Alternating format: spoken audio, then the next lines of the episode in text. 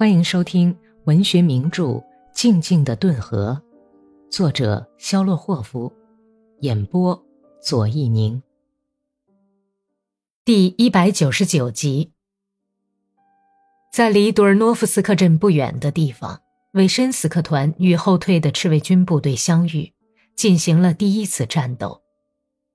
格里高利麦勒霍夫指挥的一个连。在中午时分，占领了一个树林和杂草围着的小村子。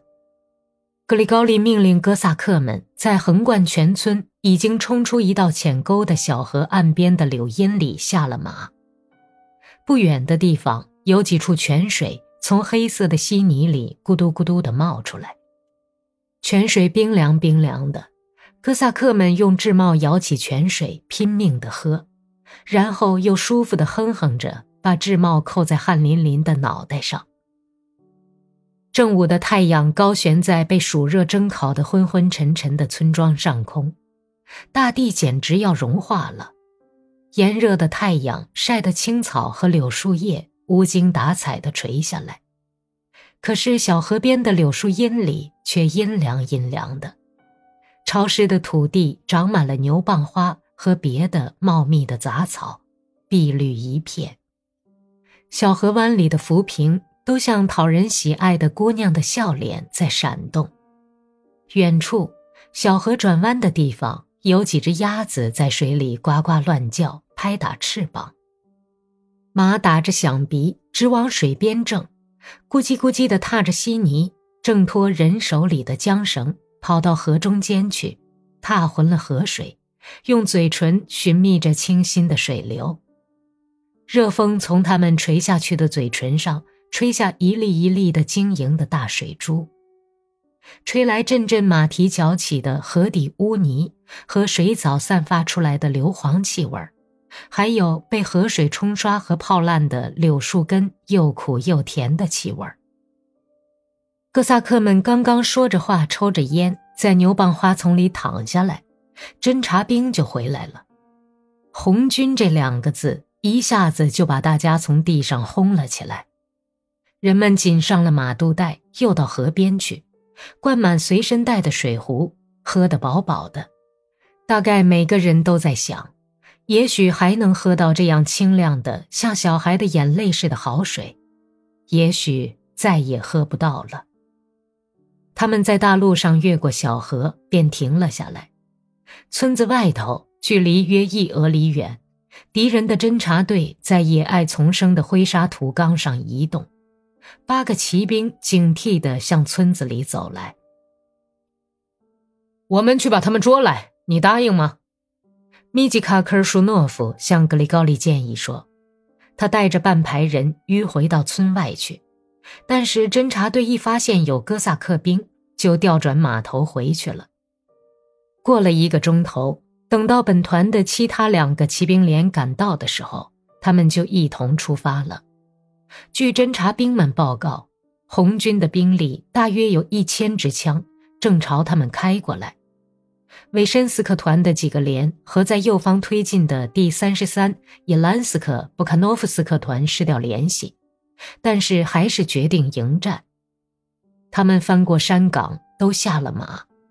看守马匹的哥萨克们把马牵到一片向村边倾斜下去的宽阔的凹地里去。右面一点的地方，双方的前哨已经接火了，手提机枪气势汹汹地响起来。接着就看到了红军稀疏的散兵线。格里高利把自己指挥的连队布置在凹地的高坡上，哥萨克们都卧倒在长满像马鬃似的小灌木丛的斜坡上。格里高里在一棵低矮的野苹果树底下，用望远镜观察远处敌人的散兵线。他清清楚楚地看到，前面走着两排人，他们后面在一堆堆已经割倒但是还没有收拢的玄褐色小麦中间，有一列黑压压的行军纵队正在布成散兵线。第一排的前头有个人骑在一匹高大的白马上。显然是指挥官。这时，格里高利和哥萨克们都很惊奇。第二排的前头是稍微离开一点的两个人，第三排也由一位指挥员率领，他旁边是迎风招展的军旗，旗子像一个小血点儿似的，在一片灰黄色、尽是麦茬的田野上闪动。他们是政治委员，走在前面。有一个哥萨克喊叫道：“哈哈哈哈，这家伙是个好样的！”米吉卡科尔舒诺夫哈哈大笑，称赞说：“伙计们，瞧啊！”全连的人几乎都叫嚷着站立起来，大家都把手巴掌横在眼睛上面，遮挡阳光。话语声静下来，于是，一片死亡前的庄严肃穆、令人敬畏的寂静，像浮云的影子一样，驯顺温柔地覆盖了草原和凹地。格里高利回头望去，村旁灰蒙蒙的柳树丛后面，烟尘滚滚。第二连正策马小跑向敌人的侧翼冲去，一道山沟这时正好掩护着连队的行动，但是跑了约四俄里的光景，连队就分散开，爬上岗顶。于是格里高利就在心里判断着距离和连队能够冲到敌人侧翼的时间。卧倒！格里高利急忙转过身来，把望远镜放进皮盒子里，命令说。